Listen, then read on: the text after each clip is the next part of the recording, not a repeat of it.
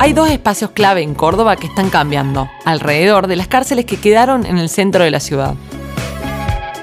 No se trata del Buen Pastor, la cárcel de mujeres que hace más de dos décadas se reconvirtió en un paseo y un punto de encuentro en el corazón de Nueva Córdoba.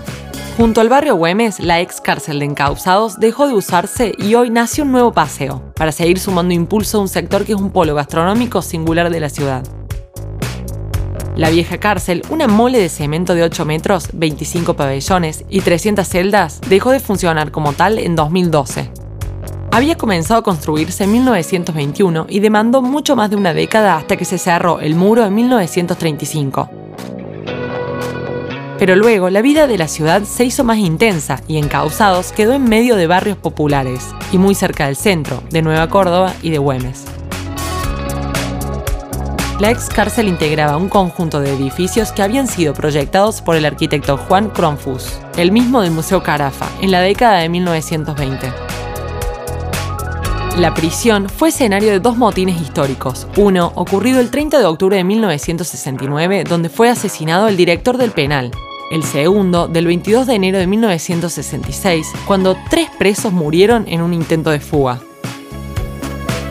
Después de un nuevo motín, en 2008, la cárcel comenzó a desmantelarse hasta quedar deshabitada en 2012.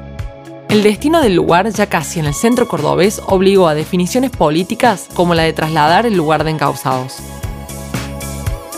Así nació el Paseo Güemes, inaugurado en 2023 en el corazón del barrio, sumando un nuevo espacio verde junto al corredor gastronómico, cultural y recreativo sobre calle Belgrano.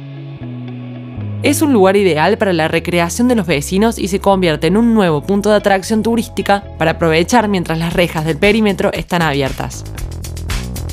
La superficie de todo el terreno ocupa 15.400 metros cuadrados y el parque 11.225. Tiene una plaza de juegos, una plaza blanda y fue parquizado por completo.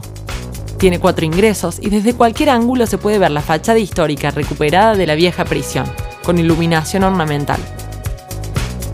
La proyección es dar continuidad al crecimiento del barrio, que tiene hitos como el Paseo de las Artes o las galerías comerciales y gastronómicas que explotan todas las noches y en especial los fines de semana.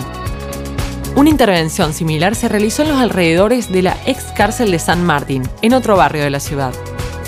Si quieres conocer más y aprender cómo disfrutar de Córdoba a cielo abierto, no te pierdas el resto de los podcasts de nuestra colección.